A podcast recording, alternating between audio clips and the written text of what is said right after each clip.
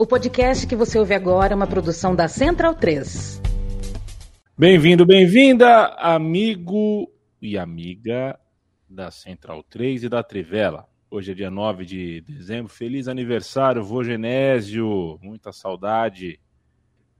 Que gostoso seria ter um pouquinho mais da vida dividida ao teu lado. Pensei esses dias que eu tenho exatamente o mesmo tempo de vida vivido com e sem você. Parece que foi ontem que o senhor foi embora. Feliz aniversário, vô Genésio. Quase dia 10 de dezembro, né? Porque a gente está entrando aqui às 23h45, última rodada de Campeonato Brasileiro, tudo acontecendo ao mesmo tempo, é sempre caótico. Eu estou com Leandro Stein, com Matias Pinto e com Felipe Lobo. Talvez daqui a pouco com Bruno Bonsante, que está em outra jornada esportiva. Ou seria uma sportive. Uh, como é que é a jornada em Journey, né? Ok, um beijo, Bruno Bonsante. Vamos ver se ele vem daqui a pouquinho. Uh, fazer o serviço antes de dar o oi do pessoal. Fluminense 3, Chapecoense 0. Palmeiras 1, Ceará 0. Santos 1, Cuiabá 1. América Mineiro 2, São Paulo 0, Grêmio 4, Atlético Mineiro 3, Fortaleza 2, Bahia 1, Esporte 1, Atlético Paranaense 1, Red Bull Bragantino 1, Inter 0, Juventude 1, Corinthians 0, Atlético Goianiense 2, Flamengo 0, Grêmio Bahia, Esporte e Chapecoense são os rebaixados e tem uns 745 times que estão na Libertadores. A gente precisaria de uma hora e meia aqui para falar de todos os times que estão na Libertadores. É, o que conseguiu a última vaga para a fase de grupos é o Bragantino, que venceu o Inter no último minuto, um golaço do Arthur. Boa noite, Stein. Boa noite. Rodada animada, mas não tão imprevisível assim pelo que aconteceu, né? pelo, pelos fatos que aconteceram e começar por esse destaque inicial, acho que pelas torcidas, é, várias festas bonitas e acho que nenhuma tão imbatível quanto a do Fortaleza, né? O que está acontecendo ainda até agora, estou olhando na televisão lá no Castelão, é um negócio sensacional. Fortaleza que faz a melhor campanha de um clube nordestino desde 99 no Brasileirão, quando o Vitória foi semifinalista, né? Perdeu para o Atlético Mineiro, aquele time que tinha Fábio Costa, Leandro Bochecha e Fortaleza merecidíssimo nessa quarta colocação, é, justíssimo pelo trabalho fantástico do Voivoda e por pelo crescimento do clube desde o, o inferno da, das oito temporadas consecutivas na Série C. Boa noite, Felipe Lobo. Boa noite. É... É, uma, uma rodada cheia de é, obviedades, né? Não teve nenhum resultado muito surpreendente. É, eu acho que o torcedor do Grêmio hoje, que precisou torcer para o Corinthians, entendeu por que, que a torcida do Corinthians tantas vezes fica insatisfeita com o Silvinho, né? É, time do Corinthians fraquíssimo jogando contra o Juventude. É, e o, acho que desses jogos todos, dos, dos envolvidos ali, foram, foram jogos que eu mais assisti, né? Assisti em três telas aqui, aquela loucura. Dos três envolvidos ali no rebaixamento, o Grêmio, enfim, jogou para vencer e, e definiu o jogo mais ou menos rápido. Mas eu fiquei impressionado com Juventude. Acho que a gente vai falar ainda mais do programa, mas que o Juventude, o Juventude é, foi senhor do seu destino, assim é, é, sabendo o que precisava fazer, fez é, e dominou o jogo, foi melhor o tempo todo. É, então, é, trabalho do Jair Ventura, né? É algo, ele, ele vinha de trabalhos bem ruins e esse trabalho do Juventude é algo realmente notável. Boa noite, Matias Pinto. Buenas, Leandro e a mim, Leandro Stein, Felipe Lobo. É, puta, é, citando mais uma vez né, o, o, antigo apresentador desse podcast, a última rodada do Brasileirão é do caralho, né? Eu acho que é, é, um, é um dos grandes eventos esportivos é, do futebol brasileiro, assim como aquela é, última rodada do, dos estaduais, né? Pipocando aí campeão pelo Brasil inteiro, e daí a gente acompanha é, clube que está sendo rebaixado, consegue se salvar no final. É, essa, agora também né, com, com, essa fartura né, de vagas para as competições continentais, sobretudo a Libertadores, também você vê muitos clubes né, ainda chegando na última rodada, brigando né, pelo, por uma vaga na principal competição sul-americana, né? O, o, São Paulo chegou a estar tá um gol, né? É, de disputar a pré-Libertadores, sendo que conseguiu a permanência matemática na penúltima rodada. Enfim, mostra o, o absurdo, né? Que, que ficou é, essa é, essa distribuição em, em, massa aí da, da, das vagas é, para as competições continentais, né? O, o, Juventude se salva e é o único que não vai para lugar nenhum, né? Não vai para a Série B, não, não, não vai para Sul-Americana nem para Libertadores. Mas é, é muito bom, né? E a bolinha pingando o tempo todo, né? Aparecendo na tela, enfim é, não, não, não é recomendada para cardíacos, né? E, e, e, eu acho que tam, concordo com o Lobo, não teve grandes surpresas assim, né? Acho que é, só acho que a, a o, do, dos clubes que estavam brigando contra o rebaixamento, é, eu achava que o, que o Juventude era o que tinha uma, uma missão mais difícil, né? É, mas no fim conseguiu o, permanecer. É, e, e, evitou algo que seria inédito, né? Porque nunca três clubes sulistas foram rebaixados no Campeonato Brasileiro, né? É, então chegou um momento ali também da rodada com a vitória parcial é, do Bahia, o empate em Caxias do Sul, que e já com o, o rebaixamento cons, consumado da Chapecoense, é, poderíamos ter três clubes da região sul do país sendo rebaixados e o Juventude conseguiu reverter isso né, com o pênalti convertido pelo, pelo Chico é, e muito pênalti também, né? Nossa, é, tivemos uma profusão de pênaltis marcados nessa última rodada, alguns bastante discutíveis, mas enfim, temos aí cerca de uma hora para falar disso tudo. Opa, você me perdoa. Eu ia te perguntar, né, Matias, o que, que você acha do termo jaconeiro. É, mas eu, em algum momento, eu te pergunto. É, eu acho é... curioso, né? Eu, eu, é, enfim, jaconeiro. Eu, prefiro jaconeiro. papada, né? Que é o, acho que o uhum. principal apelido mais distinto, né? Do, do Juventude, que também é Juve, é Verdão, é caramba. Eu acho que papada é, é um... Você fala papada, já vem o Juventude é. na cabeça. Mas jaconeiro eu, particularmente, não gosto, né? Mas o pessoal lá é, parece que adotou, né? Quero mandar um abraço especial para o André Pasti. André Pasti, que sempre é, mandou um vídeo de abertura aqui. Eu que não passei para o Lobo. De toda forma, a gente né, já recebeu de, de, de ouvintes é, abertura antiga, tudo mais. A gente não pode usar por direitos autorais mais a musiquinha que a gente usava antes. A musiquinha não, a musicaça. Mas obrigado, viu, André Pasti? Usaremos na medida do possível, que você mandou para gente. Gabriel Rodrigues, Júlio Lima, Arthur Freita, Marcelo Grava, todo mundo no horário alternativo aqui junto com a gente, Juliano Massa, tem um pessoal que só deu alô, mas vai ouvir amanhã, porque, é, afinal de contas, o avançado da hora, né? Júlio Lima, Diego Carvalho, Leandro Santos, meu xará, um abraço, Lucas Silva, grande volante, Ramon Flores, Rafael Veral, bastante gente, o Tércio Sônica aqui com a gente, Matheus Cruz, o Júlio, bastante gente. Ô Fred, são seis anos já de podcast da Trivela, vem com nós. Matheus Cruz, um abraço. Maurício de Castro, pá, pá, pá, Guilherme Diogo, Beno Custer, bastante gente. Sempre um prazer bater essa bola. Eu quero mais ouvir do que falar, porque é isso que um apresentador faz. Mas antes quero fazer uns apontamentos aqui pessoais, tá? Primeiro já fiz. Muita gente classificada para Libertadores. O Red Bull marcou um gol aos 48 e a transmissão do jogo. falei, isso é o resultado de um planejamento, é um resultado de um investimento. Tá em sexto, né?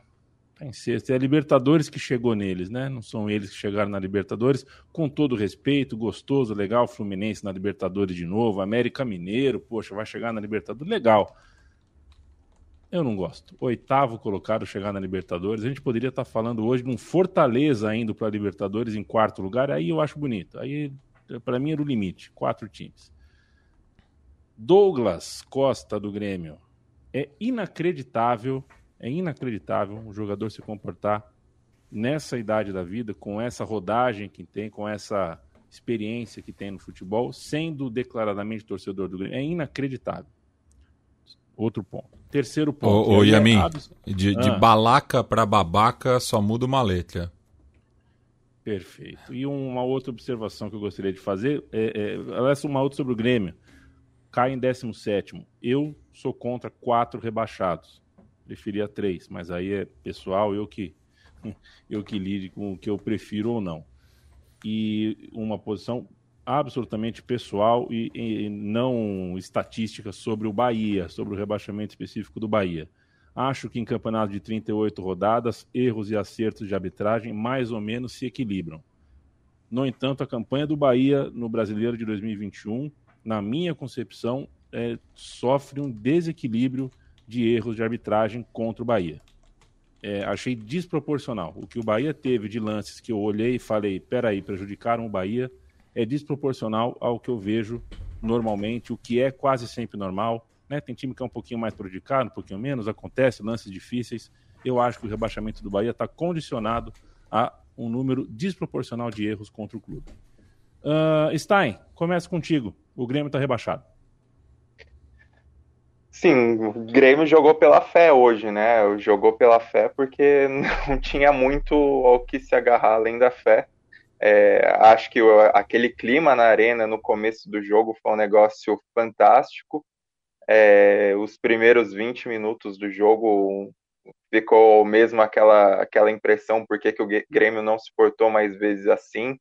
É, Diego Souza espetacular, Douglas Costa infelizmente tem que elogiar por esse início do jogo, porque pelo tchauzinho a vontade é, é não citar o nome dele, porque não, não se faz isso com uma torcida, né? Mandar beijo, tchauzinho da maneira como ele agiu, mas enfim, nesse início do jogo estava gastando a bola, mas eu achei impressionante assim a maneira como o Grêmio sentiu, né? Sentiu primeiro a notícia do gol do Bahia e aí começou a permitiu o Atlético Mineiro crescer e aí acho que, que ficou claro o drama, né? Ficou claro que por mais que existisse fé, por mais que existisse aquele estádio abraçando e, e jogadores tão importantes jogando o que poderiam jogar, já não, não era mais suficiente para o Grêmio, né? E acho que isso é, deu um baque no jogo.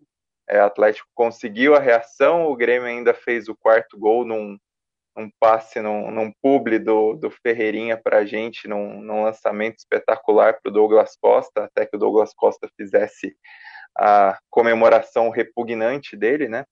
Mas acho que o Grêmio acaba pagando nesse jogo por uma, uma história que não deu certo e que a gente estava falando até em off aqui, eu e o Lobo, que é difícil de explicar, né? Porque é um time que dá a impressão de que muita coisa que se perdeu ali é, é uma questão de vestiário mesmo, é questão de troca de treinador que teve impacto, questão até de ego, egos internos, e acho que a postura do Douglas Costa diz muito sobre isso, né? E, e depois que ele fez hoje, se já existiam comentários que ele não seguiria no clube Acho que esse tchauzinho dele é, é cabal para ele sair, mesmo que ele não que ele quisesse ficar, acho difícil aceitarem de novo. E um Grêmio que teve problemas mesmo para se achar ali um, um, modo de jogo, né? Com jogadores ainda interessantes à disposição, parecia um time lento muitas vezes nesse brasileiro pesado, com dificuldade de reagir. E aí, quando tentou acordar um pouco mais, já era tarde. Nesse jogo, a fé não bastou, né? A fé, por mais que tenha existido ali, por mais que é, a torcida tenha empurrado, esse terceiro rebaixamento do, do Grêmio acaba sendo explicado muito antes desse jogo, né? Marca, mas marca um pesar por tudo que já tinha encaminhado o Grêmio para esse buraco. É, uma, uma, uma coisa que eu é, tava falando, a gente nessa conversa, eu e Stein, a gente tava é, é, é, falando sobre os motivos. É muito difícil de, de você comparar o caso do Grêmio com qualquer outro dos times que a gente viu cair dos, desses times do, dos chamados 12 grandes, enfim, essa, é, esse grupo de, de clubes é, que a gente costuma chamar dos 12 maiores aí, é, porque quase todos os times que caem têm problemas mais visíveis, financeiros, muitas vezes, políticos, algumas vezes, é, muitas vezes os dois, é, algumas vezes até crimes mesmo, que é o caso do Cruzeiro, é um caso de polícia, né? É, é uma crise política, financeira e de gente criminosa, né? É, que meteu a mão no clube mesmo. Então, é, o do Grêmio é, é mais difícil de, de é, entender assim, e, e, acho que casos assim, é, o rebaixamento dificilmente vem com um erro, né? É, você, dificilmente você erra uma vez e cai, assim, um, você erra com muitas coisas é, na condução do, do processo todo e, e consegue errar. O caso é que o Grêmio não tem um problema financeiro, o time está bastante organizado financeiramente, não é, não tem as receitas do, do patamar dos, é, das maiores receitas do futebol brasileiro, mas estava longe de ter problema. E Lobo, é, e, e, junto com Bahia, do, dos é, membros originais do Clube dos 13, são os que têm a, as menores dívidas é, absolutas, né? em números absolutos, são os clubes com, a, com as menores dívidas dentre os, os, membros originais do Clube dos 13, e ironicamente foram os únicos que chegaram na, na última rodada com chance de rebaixamento que acabou, acabaram se concretizando. Né? Pois é, isso. É... O, Bahia tem um pouco disso também, né? É... Mas tem. Claro que eu acho que tem um fator que, que, de todos os erros, aí erro de troca de técnico, a escolha do técnico, o momento do Renato sair, é... enfim, tem tudo isso. Agora, me parece que tem uma coisa que era que existia no Grêmio e que a gente não tinha dimensão, pelo menos na época eu não tinha, é que havia um racha é, em relação ao Renato na diretoria, né? Não se, não se, é, não se sabia se ele é... Muita gente tinha dúvidas sobre o Renato começar o ano como técnico. Muita gente já defendia que ele tivesse saído. É... E também havia um racha em relação a o poder que o Renato tinha em relação ao futebol do Grêmio, ao, ao departamento de futebol do Grêmio que ele tinha um poder excessivo. É, muita gente não gostava disso. É, nunca me pareceu um problema de um tamanho tão grande quanto hoje parece. É, mas o que a gente viu depois da saída do Renato é que o futebol do Grêmio ficou meio abandonado. E eu não digo nem o futebol dentro de campo, esse, esse também. Mas o futebol dentro de campo é relativamente normal quando um técnico sai, que você tem problemas para reajustar, né? É, mas é que era mais do que isso, né? Ah, Parecia e, e, que tinha uma questão de vestiário e até uma questão de comando do departamento de futebol, né? É, e acho que esse é um ponto a ser pensado, né, para o Grêmio.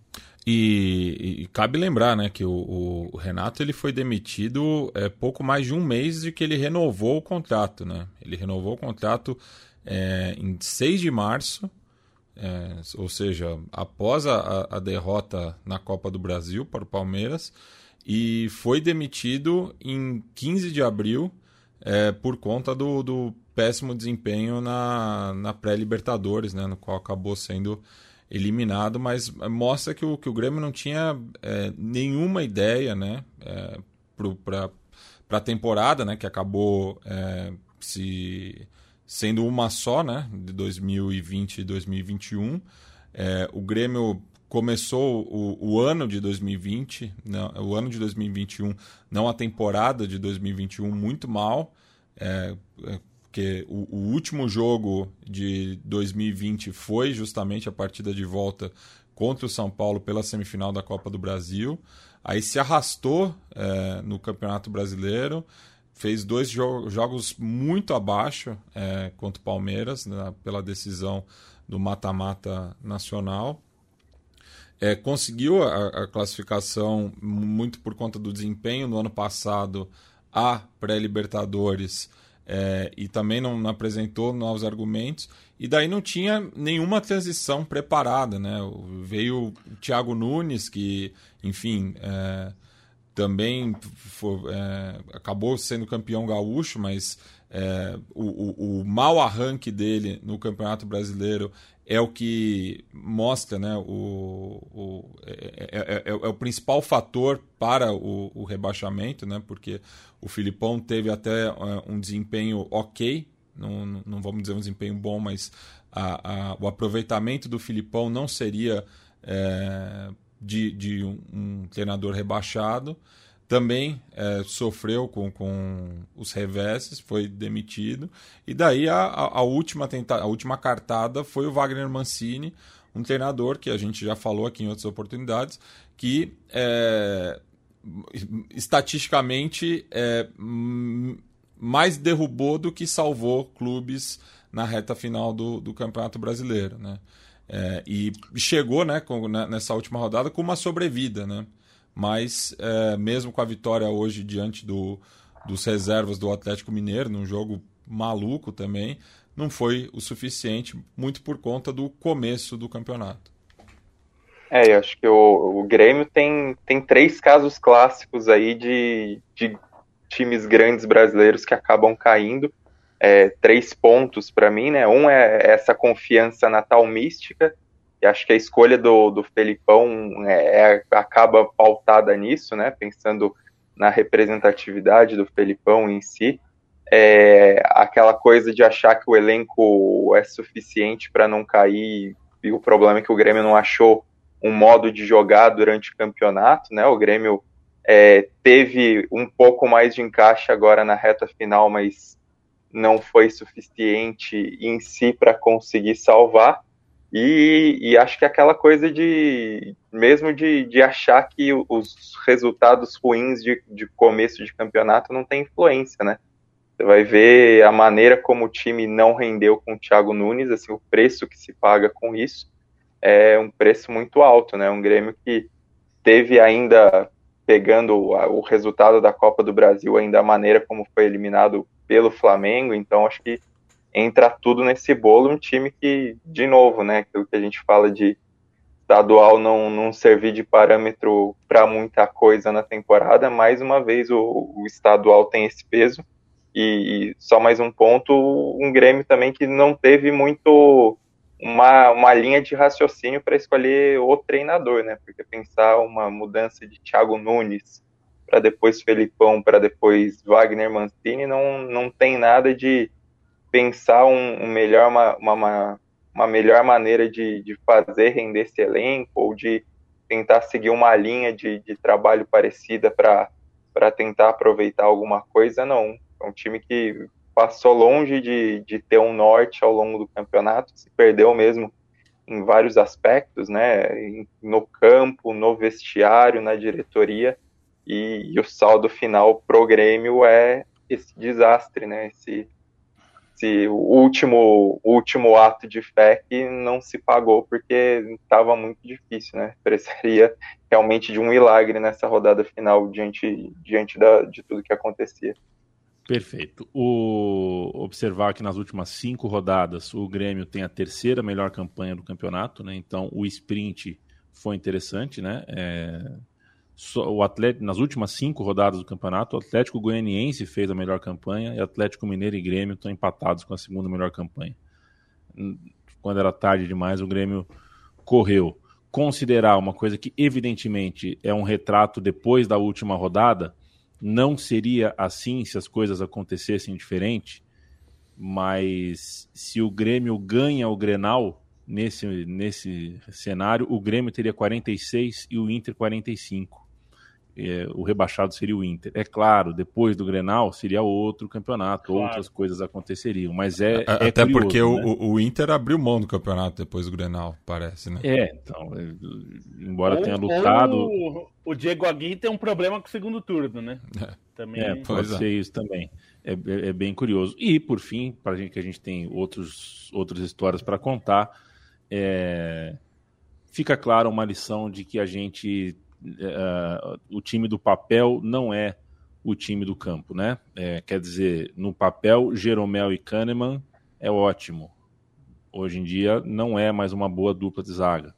É uma dupla que soma né, o, o, a fragilidade de um já não é mais suprida uh, pelo outro. São dois jogadores que, enfim, envelheceram. Rafinha parecia uma boa contratação, pelo menos uma contratação razoável. Douglas Costa parecia uma contratação que fazia todo sentido. Ninguém sabia que ele ia ser esse indigente futebolístico como ele foi. É, Jean-Pierre, segurou Jean-Pierre, não vendeu aqui, vai ficar. Parecia fazer sentido. Uh, em algum momento, o Borja fez sentido para algumas pessoas. Tá aí o resultado, né? Lucas Silva, que pô, é, é pouco falado, mas peraí, tem um nome, tem uma coisa, você contrata o Lucas Silva é, é, é, manchete, é primeira página, né? Um cara importante, não, não vira nada. Então, time do papel é uma coisa, na prática é realmente mais difícil. É, só para uma coisinha que eu acho que é, é reflete que o Grêmio, e to, quase todos os rebaixamentos de grande nesse caso acontece isso.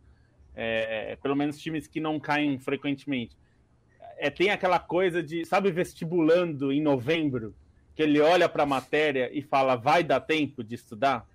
E não é. dá. Sim, o Grêmio teve no sete, foi ganhar o primeiro jogo do campeonato na décima rodada. É, na sétima rodada já tinha demitido o Thiago Nunes, porque tinha perdido 5 de 7. Então, assim, o, o, o, time grande olha no começo do campeonato muito ruim e, e acha que tem muito jogo, tem muito tempo, tem muito. E quem está acostumado a brigar contra rebaixamento sabe que começar com cinco derrotas de, de, em sete jogos é um péssimo sinal. Quer dizer que você vai brigar contra o rebaixamento. E, e, esse é... foi o discurso do, do Denis Abraão, que muitas vezes minimizava. É essa questão, né? Tipo, até porque o Grêmio, é, em vários momentos do campeonato, tinha jogos a, a fazer, né? Tinha menos rodada do, do rodadas do que o, os adversários à frente. Então sempre ficava nessa projeção, né? De que, ah, é, mês que vem a gente consegue sair da zona. O Grêmio não saiu da zona o campeonato inteiro. É, é bom, é, é bom pontuar isso, né? E perdeu um turno inteiro. Foram 19 derrotas.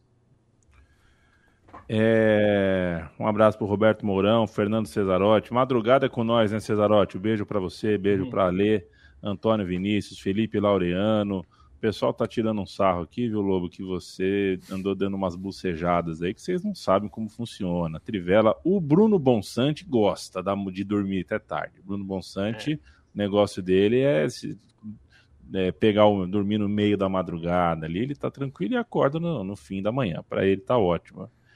O Lobo é diferente. O Lobo é Bom Dia Brasil mesmo. Bom Dia Brasil, é. o cara já tá estourando. Bom Dia São Paulo vem inteiro, né? O Lobo é.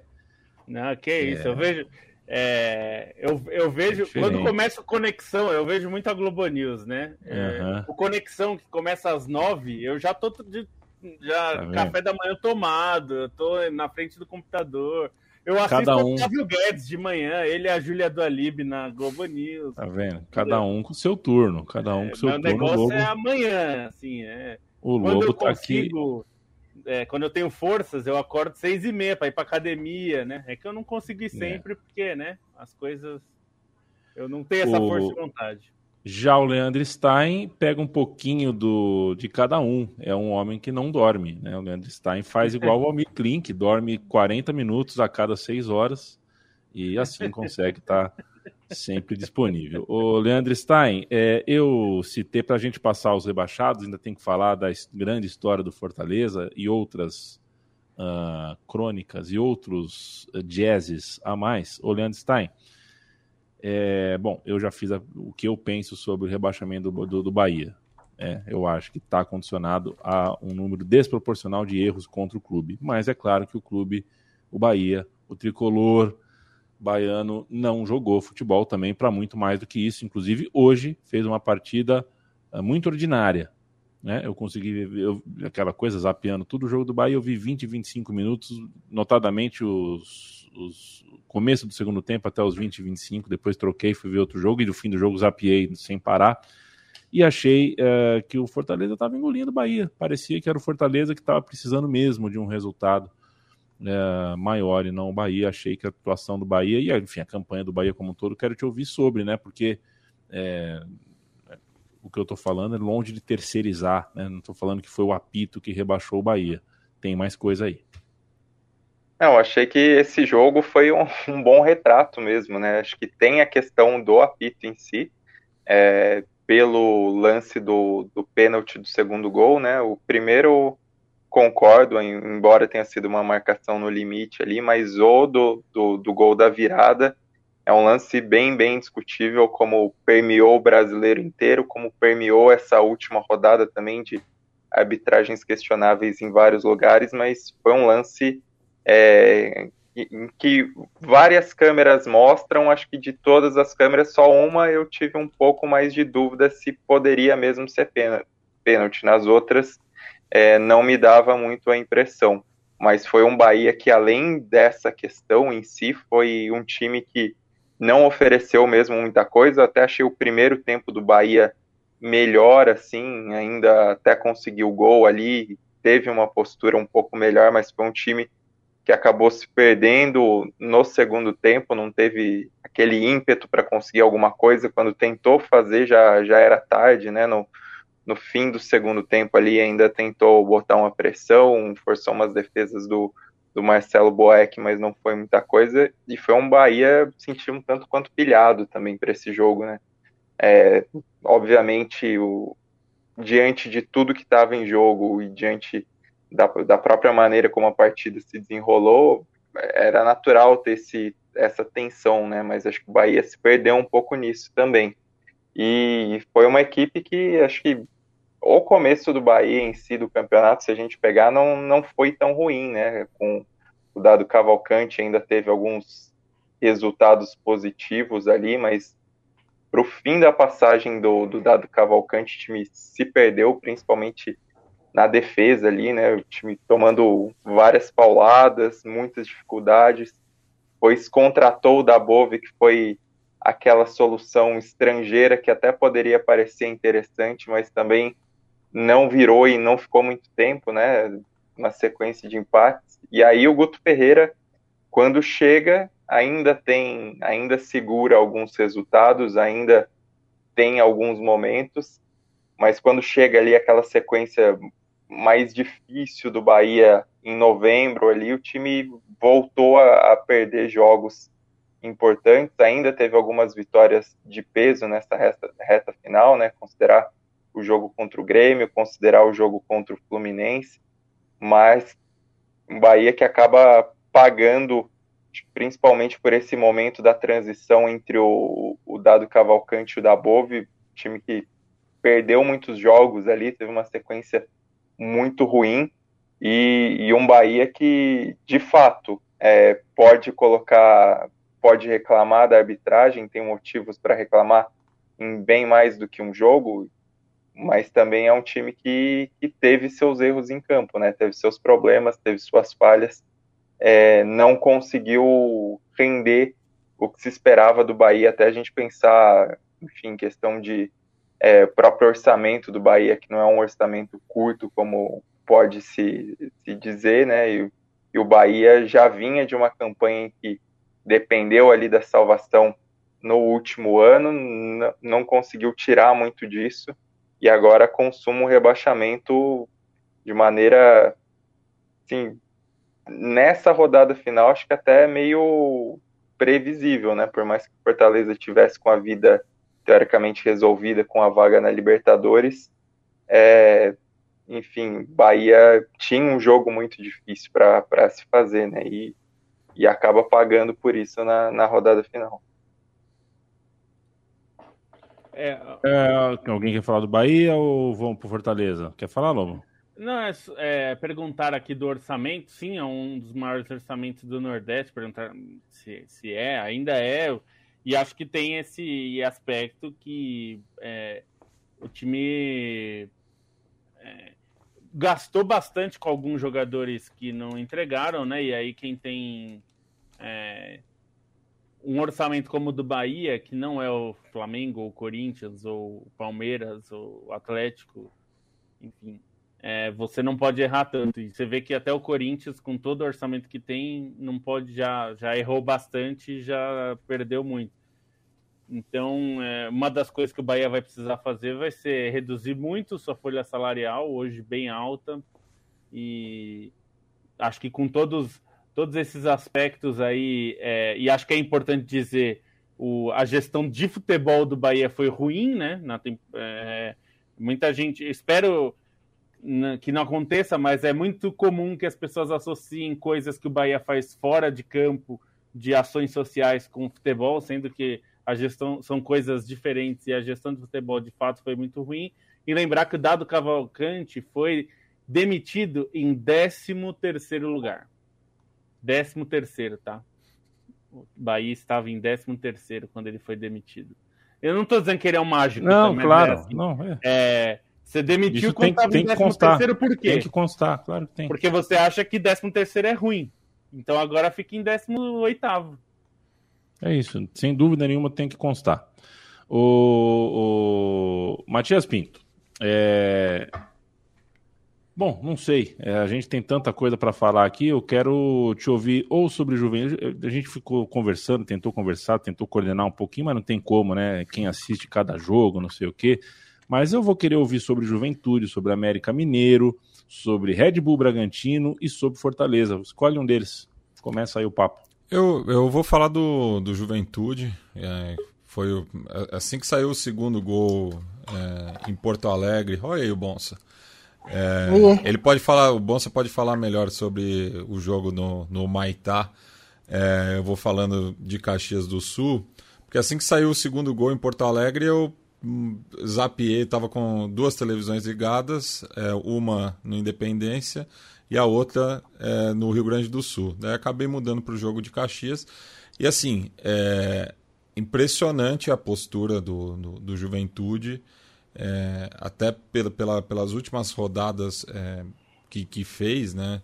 É, principalmente o jogo contra o São Paulo, que foi uma atuação muito ruim. É, mas é, nesse jogo, assim, é, tava claro que o, o, o, elenco não ia sossegar enquanto não fizesse o gol até porque é, não dependia só do seu resultado, né? dependia de, de das combinações. Estava numa situação mais tranquila que a do Grêmio, mas mesmo assim é, me lembrou bastante o acesso do ano passado, né?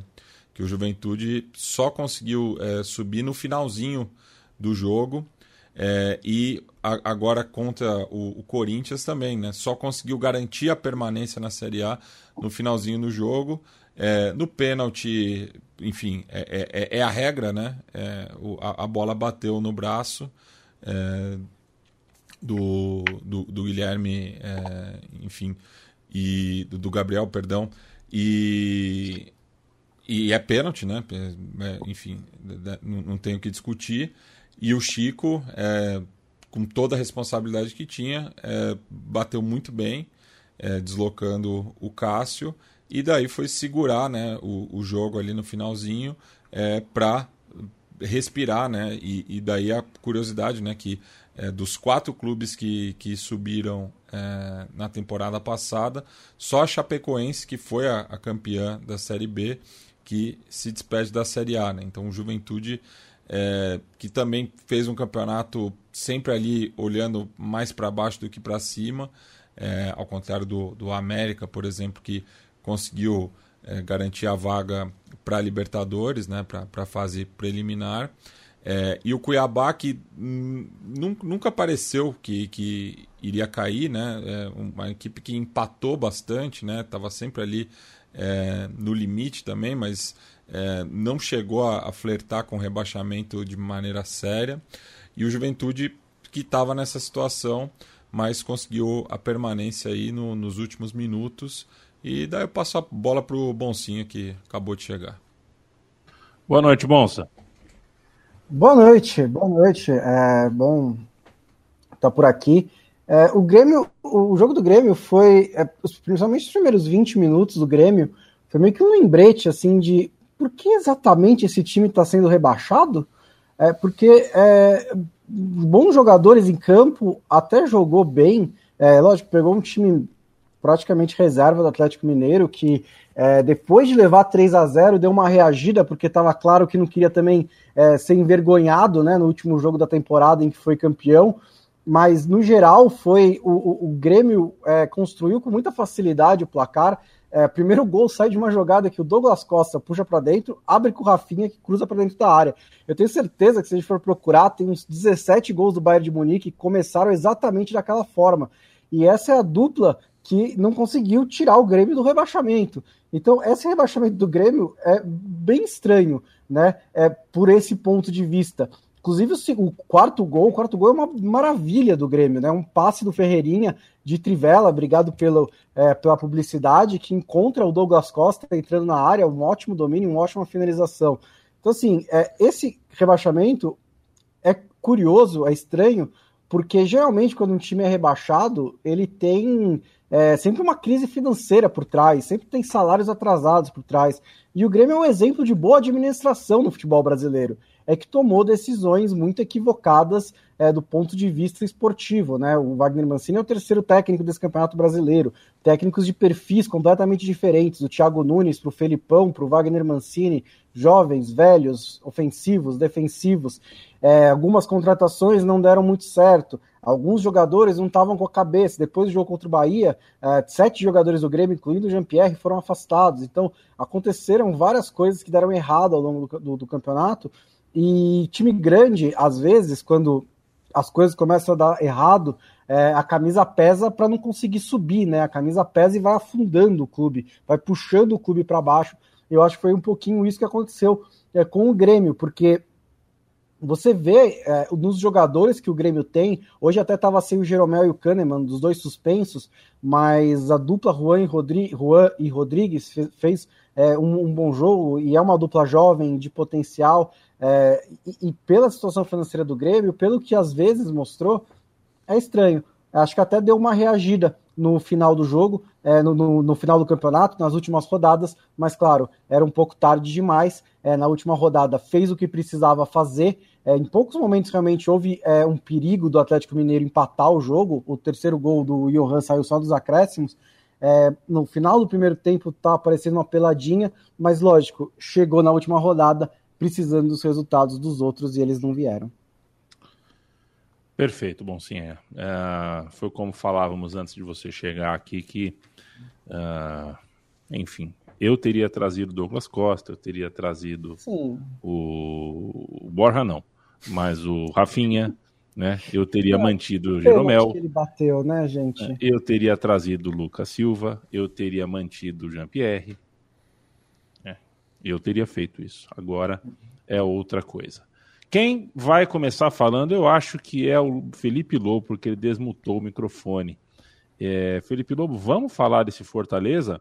É, eu não quero que pareça desrespeito e não quero que pareça que eu estou cagando regra. Né? Depois da meia-noite a gente pode falar esse tipo de coisa.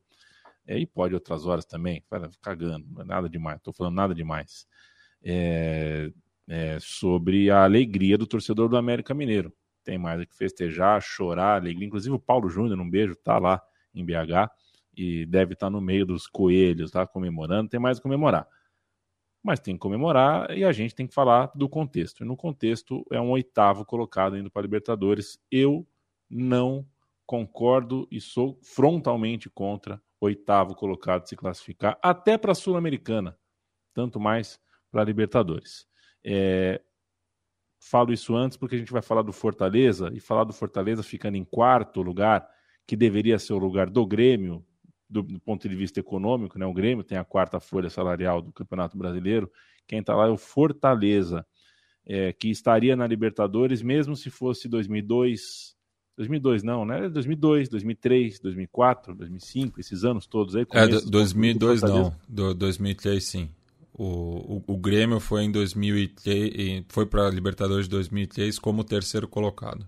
É, porque era o top 3 mais a Copa do Brasil, Isso. né? Mas enfim, é. É, o Fortaleza, acho que em quarto lugar é realmente algo fantástico e o que a torcida fez depois do apito final fala por si. É, acho que esse é, esse é o trabalho do campeonato, né? É, o Voivoda colocar o Fortaleza em quarto lugar no Campeonato Brasileiro é algo histórico. É a melhor campanha da história do Fortaleza e é uma das melhores é, da história do futebol nordestino.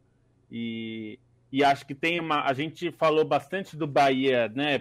que está caindo e até um, é um ano muito ruim para o futebol baiano, porque o Vitória cai da B para C e o Bahia da A para B.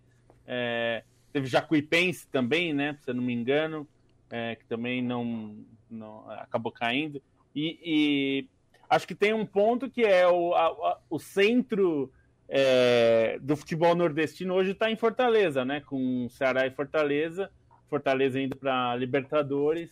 É, o Ceará até acabou beliscando ali a vaga para a Sul-Americana, que basicamente todo mundo vai, né? É uma, uma, uma sem vergonhice. É, e não, de novo. Só o Juventude. O, não. É, vou repetir o que o Yamin falou. Não tem nada a ver com o clube. O clube está fazendo o dele, está buscando a vaga dele. Mas é, é os times que estão indo para a Sul-Americana é, são uma, é uma vergonha esses times terem vaga. É, todos, tá? Todos. Todos os times que estão indo para a Sul-Americana é uma vergonha eles irem. É, esses times não, tem, não teriam condição de ir para uma competição sul-americana é, não faz nem sentido que eles, que eles estejam lá, né? É, quer dizer, a gente vai pegar. É, e aí, nada contra o Cuiabá, mas o Cuiabá, o São Paulo, o São Paulo, São Paulo que não caiu por um fiapo. Era assim, pela, a gente falou do Grêmio nas últimas cinco rodadas. É, as, as últimas dez rodadas do São Paulo é uma coisa terrível, assim. O Internacional, que parece que depois do Grenal, desistiu de jogar futebol, assim, é uma coisa. E, e não é só resultado, futebol muito ruim.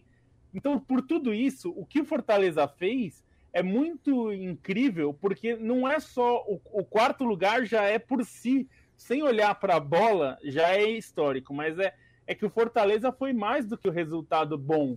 Foi um futebol bom, né? Muitas vezes jogando bem, jogando de forma é, interessante, envolvente, criativa. Quer dizer, a gente está falando de um campeonato que o Lucas Crispim, que é um meia, um, joga com a 10 nas costas, virou ala esquerdo, sendo destro. E, e é um dos melhores do campeonato jogando nessa função. É, que a gente tem é, é, um time do Fortaleza que foi é, remontado ali e montado de, de um jeito que vários jogadores, como o Marcelo Benevenuto, é, um dos melhores, se não o melhor zagueiro do campeonato, é, jogando muita bola. Quer dizer, um jogador que, é, por vezes, não era visto como um jogador de, de, de alto nível em outros clubes. Né? É, então, é, ele conseguiu montar um time muito interessante. O Tinga, que sempre foi lateral, virou um terceiro zagueiro a maior parte do campeonato, jogando bem. É, e até o Lucas Lima entrou no time nesse, nessa metade final aí do campeonato e foi útil. Ele não foi, um, não foi é, destaque do time, mas ele foi útil. É, ele foi bem utilizado ali. É, o Wellington Paulista, que fez o gol de pênalti, tem 38 anos e, está ajudando o time. É, Matheus Vargas, é, muito bem. Então, é, é um time que esse trabalho do Voivoda, para mim, é melhor do que o do Cuca até, porque o Cuca tem um dos melhores times do campeonato e isso não é nenhum demérito, é muito difícil trabalhar com estrelas também. Não é isso. Mas é que o que o, o Voivoda fez é algo que vai ser muito difícil alguém fazer, inclusive ele mesmo. Tá? Em 2022, ele ficando no Fortaleza, que imagino que é o caminho mais natural, vai ser difícil ele ficar em quarto lugar de novo, porque é muito difícil. Ficar em quarto lugar hoje é muito difícil para qualquer time, mas é, é, tirando talvez é, Flamengo, Palmeiras e Atlético, que são os três mais consolidados ali, é, qualquer outro time sofre para ficar em quarto e o Fortaleza sofre mais. É, é, é o, é o campeonato possível, né, Lobo? Com, com, com, essa disparidade né, entre o, o, o, top 3 e os demais, o Fortaleza é, é, o primeiro do, do, dos mortais, vamos dizer assim, né? É, é. E, e, é muito interessante essa internacionalização do Fortaleza, né, que disputa a, a Sul-Americana em 2019, sendo o primeiro clube cearense a jogar uma partida oficial é, fora do Brasil. Né? O Ceará já tinha disputado competições continentais, mas nunca passou da, da fase nacional. Daí traz o Voivoda. É curioso, né, que o, o gol que garante a, a classificação matemática Libertadores sai do pé de um argentino, né, o Valentim De Pietri. É, já, aí já começa agora a sondagem, né, de, de trazer o, o Cano, né, que se despediu do Vasco, pensando aí na fase de grupos da, da Libertadores, né? Já tem garantido aí é, seis jogos, pelo menos, né?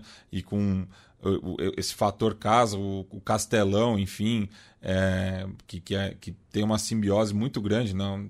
Com, com os dois clubes né, do, do Clássico Rei, enfim, vai ser muito interessante acompanhar aí o, o, o, o Leão é, disputando a principal competição do continente, né? Algo que yeah. é, para a região Nordeste não acontece desde o esporte em 2009 e é, a gente falou muito né, da, da campanha do Fortaleza, né, que é a melhor da, da região Nordeste nos pontos corridos. E o Vitória, em 2013, ficou é, por pouco, não, não, disputou a Libertadores, chegando à quinta colocação, né? mas na época só classificavam os quatro primeiros. É, e é, isso é bom. Não, diga não, só, só pegar um pontinho do, do que o Matias falou da simbiose com a torcida. Hoje a impressão era de que o time jogava pela torcida, pela festa que existia no, no Castelão, né? Isso eu achei que foi muito legal, assim, acima da boa campanha, acima da chance de se consolidar mesmo na quarta colocação, né? De recuperar a quarta colocação nessa última rodada, a impressão era de que o time estava ali pela festa, pela energia da torcida, tudo bem pelo gosto de derrubar o Bahia também, mas acho que estava muito alto nisso e, e para mim a cena que representa é a da comemoração do gol do Pikachu, porque ele vai tira a camisa e ele não só tira a camisa, ele joga a camisa no meio da torcida e aí a torcida precisa devolver a camisa para ele depois. Para mim foi uma cena sensacional. É, isso é, eu queria ia falar também é, do o esporte caiu, né? E aí a gente está falando do Nordeste, é, num ano também muito ruim para o futebol é, pernambucano, né? Porque cai o esporte e o Santa também caiu, né? É, então, quer dizer, dois rebaixamentos é, baianos, é. dois rebaixamentos pernambucanos. Né? Então, é, tava pensando nisso hoje, caminhando, o Lobo. Foi um ano ruim para o futebol gaúcho, né? Muito mal o Inter.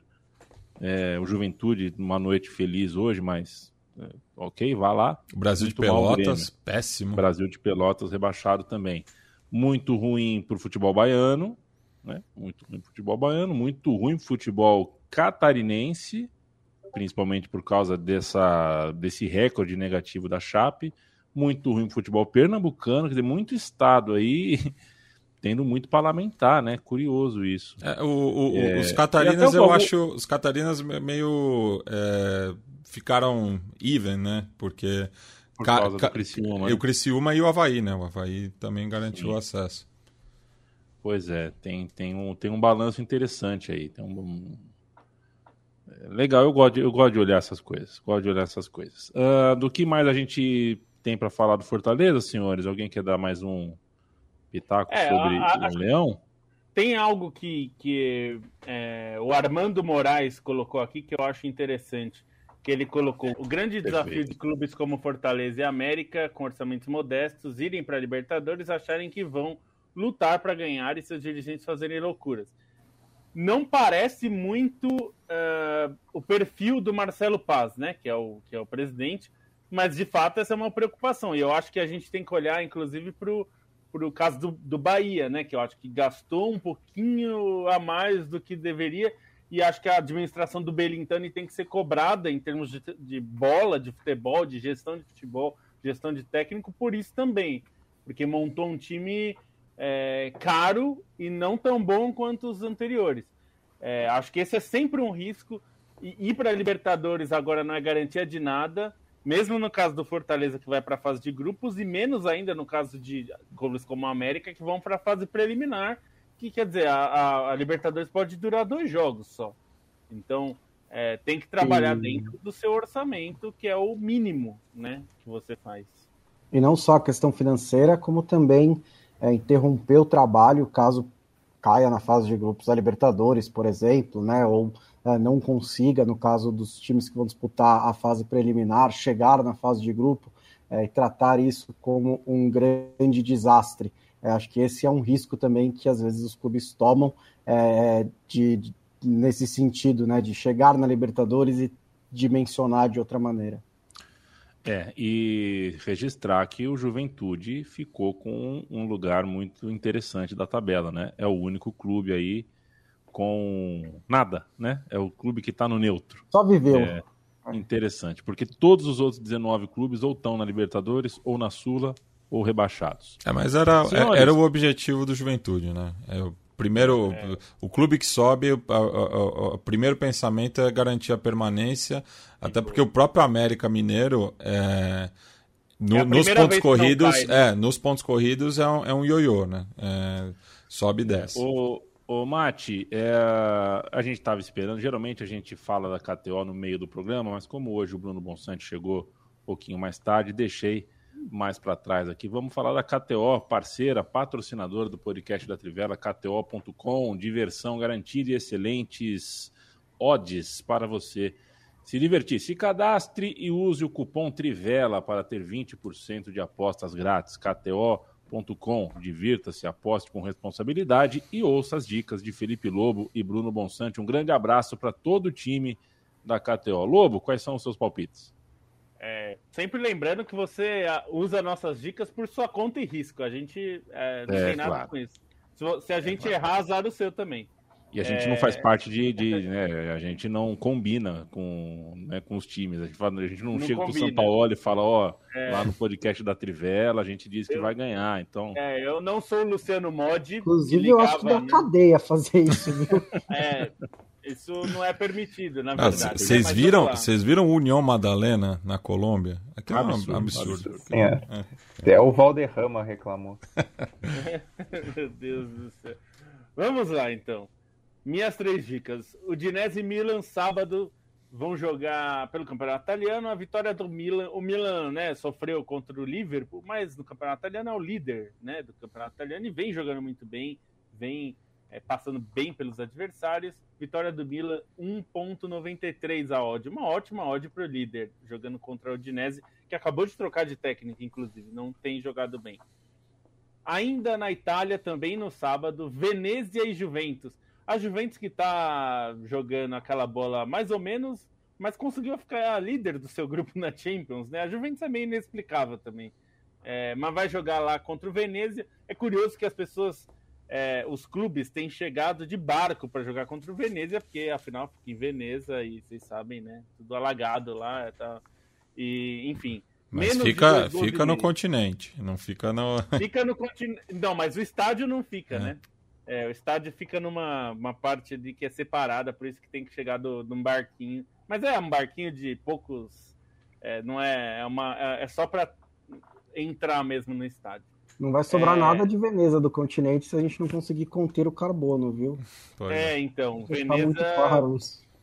Veneza é uma dessas cidades ameaçadas da, da, de sumir. Veneza e Juventus, menos de dois gols e meio. A Juventus é um dos times que mais atrapalha os outros a fazerem gols. E, bom, Veneza não é dos melhores times, briga para não cair na Itália. É, e a Juventus não é profícua em marcar gols, então menos de 2,5, 2,10. É uma ótima cotação para menos de 2,5 gols. Aí. O sábado ainda, Bayern de Munique e Mainz. Essa, assim, costuma ser uma barbada. Se não der, se não virar essa, a culpa é do Lewandowski, não é minha. Bayern de Munique e Mainz, mais de 3,5. Sim, então o jogo precisa ter 4 gols para a aposta virar 1,83. Mas assim, Bayern de Munique Mainz, né? o Bayern de Munique mete três no Barcelona, então é razoável imaginar que ele pode meter é, pelo menos no, no, mais e tomar umzinho, ou então fazer quatro, enfim. São essas as dicas, todos no sábado, hein? então tudo pode dar certo no sábado, seu sábado pode acabar é. muito feliz ou muito triste. Acabei de entrar na KTO, tá tendo um jogo do Campeonato Mexicano, Leão e Atlas. Coloquei sete reais no Leão. Eu, eu, comigo é assim que funciona. Não quero nem saber. Eu tenho é? esse, é, é, a, é, a, minha escola de aposta. Bonsa. E acabou de empatar. Atlas, e acabou de empatar o Leão. É, aqui é comigo mesmo. Bonsa, o seu, Atlas 70 seu... anos para quebrar o jejum aí. Eu tinha um amigo, um amigo que ficava muito feliz quando tinha jogo do Tigres. Ele sempre apostava em dois gols do Tigres, não importava contra que time era. Eu tenho certeza que era por causa do horário, né? Porque aí chega o fim da, da do dia, não tem nada para fazer, tem um joguinho do Tigres às 11 da noite, vai lá, põe uma aposta e fica entretido. É, começar no sábado também, duas e meia, Norwich Manchester United. Norwich é o pior time da Premier League, talvez não seja na tabela, porque o Newcastle ainda está se encontrando aí, mas é na prática. Aí o Manchester United já teve uma semana com o Rangnick, deu para ver que está um time um pouco mais organizado, é, tá com uma odd até que relativamente alta, se você quiser apostar mais para é, arriscar mais para apostar só na vitória, pode ser uma boa também, tá em 1,48 se eu não me engano, mas eu sugiro o handicap menos 1 a 1,75, significa que se o Manchester United ganhar por qualquer placar, sua aposta é retornada. Se ganhar por dois gols de diferença, você ganha essa cotação 1,75. Domingo, 11 horas, tem Burnley e West Ham. É, o Burnley não é o pior time da Premier League, mas é talvez o segundo ou terceiro. Está numa temporada bem ruinzinha nesse é, com o Shandike, que é o treinador mais longevo da Premier League, mas está com todos os, os, sinais de fim de ciclo. E pega o West Ham, que é um time que está no G4, ganhou do Chelsea no fim de semana passado e está pagando 2,08 para ganhar do Burnley. É o Burnley no Turf Moor, muitas vezes com o Shandai que complicou, né? Mas essa é uma temporada abaixo do Burnley acho que por essa cotação de 2,08 tem valor. E aí no domingo, 11 horas da manhã, Verona e Atalanta. É, eu sugiro o acima de dois gols e meio a 1,60. Atalanta é um time que faz jogos abertos, um time com um bom ataque. E o Verona tem feito jogos bem abertos também recentemente. Está vindo de um 4 a 3 O Giovanni Simeone é um dos artilheiros do campeonato italiano. Acho que tem tudo para sair pelo menos três gols nessa partida. KTO.com, parceiraços da Trivela, do podcast da Trivela na Central 3, KTO.com.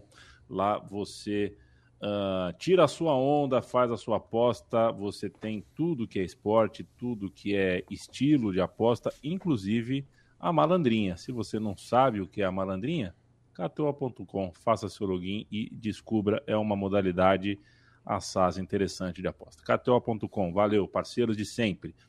Uh, já chegamos uma hora de programa, né? Aliás, muito boa a nossa audiência na madrugada, hein? Podemos mudar o horário, hein, Bonsa? O Lobo vai adorar se a gente começar começar meia-noite. É, o Lobo vai ficar muito feliz. Vai ficar assim. É, uma coisa impressionante como o Lobo gosta da madrugada. 38 rodada, portanto, terminada. Deixa eu ver se eu tenho mais algum destaque para fazer aqui.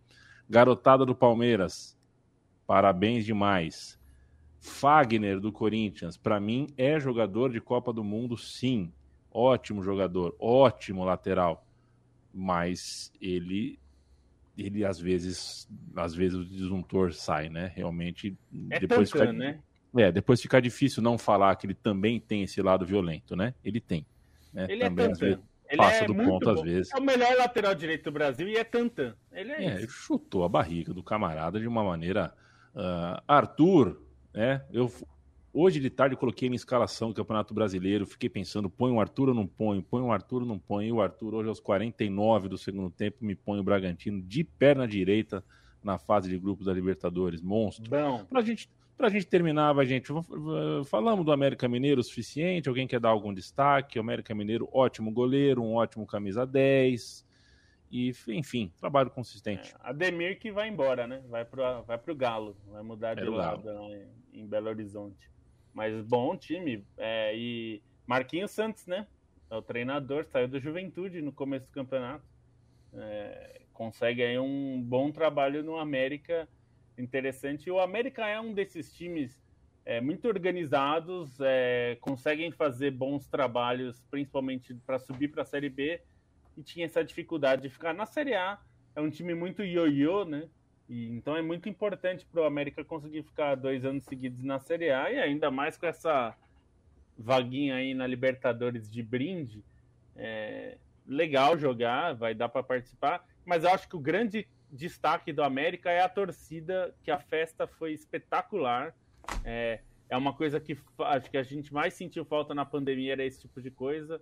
A festa foi muito, muito, muito bacana. É isso que torna o futebol legal, assim como a gente gosta, né? É a torcida participando e que a torcida é, faça isso mesmo. É, independente de qualquer coisa, o time está lá e o time, eu, eu, sempre falo, o time não é do seu dirigente, é, do dirigente eventualmente ruim ou incompetente ou qualquer outra coisa, é, não é do jogador é, que faz bobagem. É, o, o, o, time é seu, é do, do torcedor, é do torcedor que está lá. É, o dirigente passa, às vezes demora, às vezes te irrita, às vezes você quer né, é, ver ele pelas costas, mas é, ele vai passar e o clube vai ficar. Né? Então, é. sempre bom lembrar. E, e, e, o América que teve uma temporada passada muito bacana também, né? Chegou na semifinal da Copa do Brasil, conseguiu o acesso, mas não teve justamente essa troca com a torcida, né? Teve até a gente criticou na época, né? O, o Lisca indo de encontro com a torcida ali nos, nos arredores da Independência, tudo. Mas agora, né? Com, enfim, com uma situação mais controlada da pandemia, né? Ainda estamos é, em pandemia, tem que tomar é, os devidos cuidados, mas foi muito bacana a festa hoje no Independência. E, gente, para também com essa fiscalização de sinalizador, sabe? Deixa o pessoal tirar uma onda. Primeira vez que o clube está indo para Libertadores e fica querendo pautar como a torcida tem que se comportar também, pô, pelo, pelo amor, né?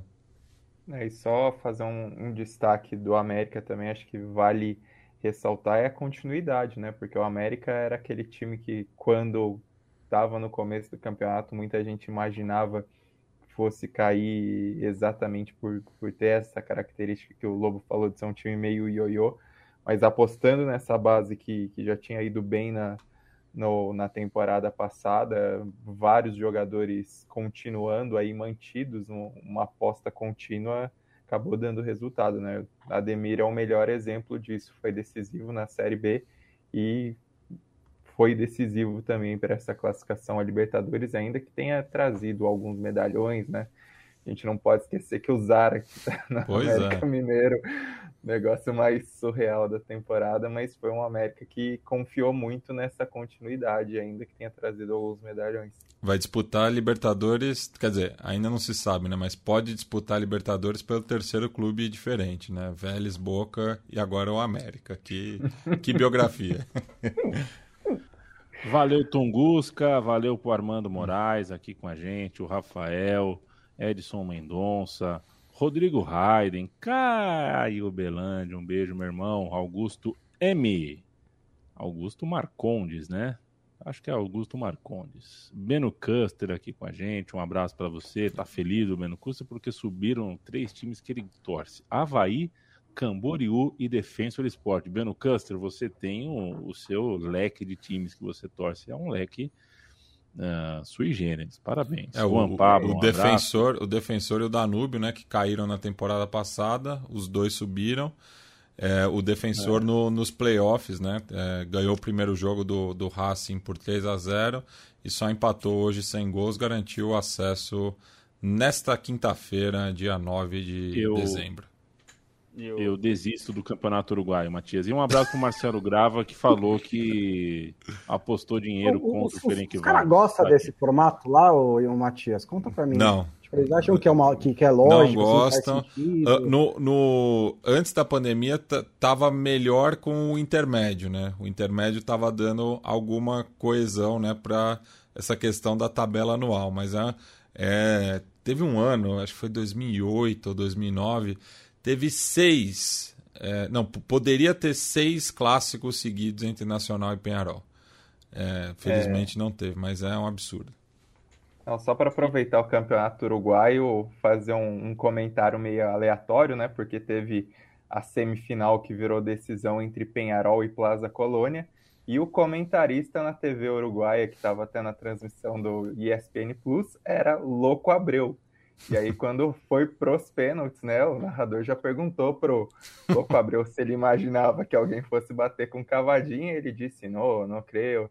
E aí o mais legal é que o Louco Abreu, para comentar pênaltis, além de ser um especialista na, na batida ali dos 11 metros, ele basicamente jogou com 50% dos caras que iam bater o pênalti. Então era impressionante como ele adivinhava o jeito que o cara ia bater o pênalti. Falava, não, esse tem boa técnica. E o cara batia de chapa no ângulo. Falava, não, isso vai bater de rosca. E o cara batia de rosca. Era um negócio impressionante. Louco Abreu Olha, sempre comentando é, o, E tem o seguinte, né, Stein? O Júnior Capacete foi o cara que trouxe o beat soccer, né? É, foi o propulsor aí do beat soccer. Aí o Djalminha foi o cara que, porra, praticamente inventou o showball, né? Tem sempre, cada um tá sempre inventando o seu, né? Esses gênios, né? Nicho, então, né? Sempre tem quem invente aí, quem dê força. O Louco Abreu pode inventar uma, um campeonato, equipes profissionais de disputa em pênalti. Né? Times de sete pessoas, e aí cobram cada um 45 pênaltis. Tal. Você me perguntou se devia ser esporte olímpico, não perguntou? Acho que você me perguntou. é, eu, te, eu, te, faço muitas perguntas, Bruno Bonsante. O Augusto não é Marcondes, hein? O Augusto o, é Belete Mercúrio, deu essa ideia uma vez, não foi? No Twitter. O pessoal caiu matando em cima dele. É, o, Belete, o Belete, pelo que eu me recordo, ele é contra o impedimento, né? Ele é do time do Van Basten lá. É. Acho que. Pelo amor de Deus, assim. né? As e, pessoas e, são muito malucas. E, e, o Beno, e o Beno Custer tá falando aqui que o Louco Abreu é um ótimo comentarista e é formado em jornalismo, né? Sempre bom é, lembrar. É, isso que eu ia é. falar, ele é jornalista.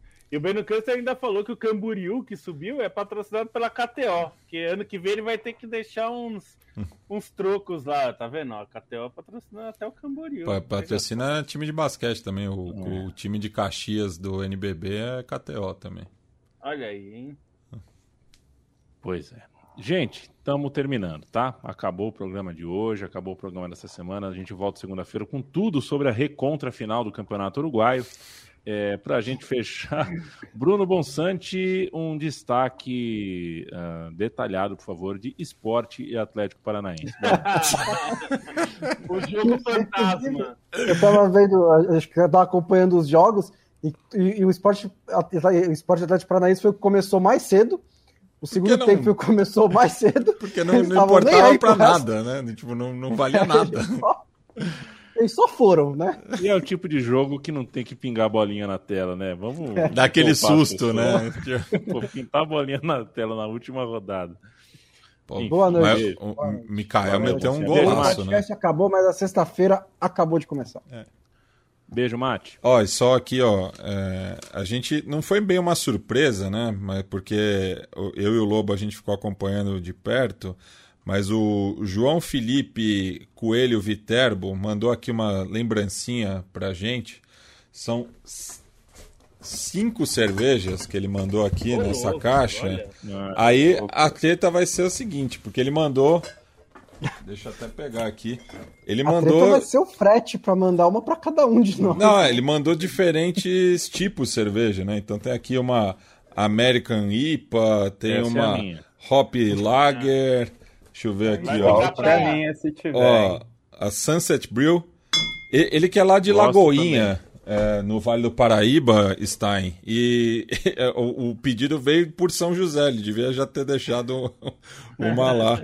Uma Red Ale, e deixa eu ver aqui a, a outra. Fica também. pra confraternização aí de aqui, ó. Anos, fazer agora. E uma Marzen Beer, essa, essa eu nem conheço. Essa eu gosto também. Você gosta, gosta das cinco. calhou, calhou de eu acho gostado assim. Então fica aqui o agradecimento a ele pela, pela, pelo carinho aqui, pela, por essa lembrança de final de ano. Ele que é nosso apoiador também. Pois é, então fica, mandou também um, um recadinho aqui. Olha, letra bonita, viu? Letra bonita, hein, é. Viterbo? Que coisa. Valeu demais. Beijo, Matias. O Bonsa já deu tchau. Felipe Lobo, beijo. É, deixar só um recado que uma das coisas que tinham pedido com toda razão é na, na, na, nossa loja, lá na Caphead, que agora a gente tem modelos de camisetas femininas, camiseta feminina em modelo Baby Look. Então, para as mulheres que nos ouvem ou querem uma camiseta da Trivela no modelo feminino, né, que, que acham que vão ficar melhor, tem agora também. E agora também tem agasalhos, hein? Eu vou Vou providenciar agasalhos para os senhores também. Aí, você em Maceió não vai usar muito, viu, Yamin? Mas o agasalho, olha, eu recomendo que vocês entrem. Eu lá. gosto de agasalho, hein? Eu, eu quero, eu quero o agasalho de Stoke.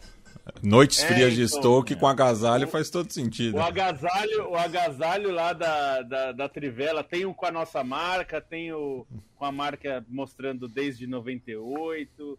Então entrem lá, Caphead, C-A-P-H-E-A-D.com.br barra Trivela. Se entrar no trivela.com.br tem um link da loja lá também no Boa. nosso menu. E vai lá porque os modelos estão espetaculares, viu?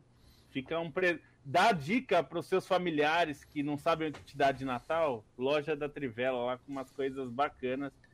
E já tô prometendo aqui, vou prometer ao vivo, que o pessoal me cobra que tem que ter a caneca do é a porrada que vale do Yamin. Então a gente vai pensar num modelo para ter a porrada que vale do Yamin. E, também. e- e a caneca do Nino também. Tem que ter a caneca do Nino. Caneca do Nino.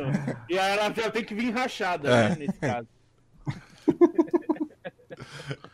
Valeu, Valeu, Leandro Stein. Valeu. E só, só um toque sobre esporte Atlético Paranaense. Vejam o gol do Mikael, que foi um gol com um toque de Bergkamp ali no, no drible dentro da área. Nossa. Pelo menos isso merece ser visto desse, desse jogo, que ainda rendeu um dos gols mais bonitos do campeonato. Boa noite. Boa noite, gente. Segunda-feira a gente volta. Eu aqui no meu velho querido banco, vocês aí em todo o Brasil, porque a praça é nossa.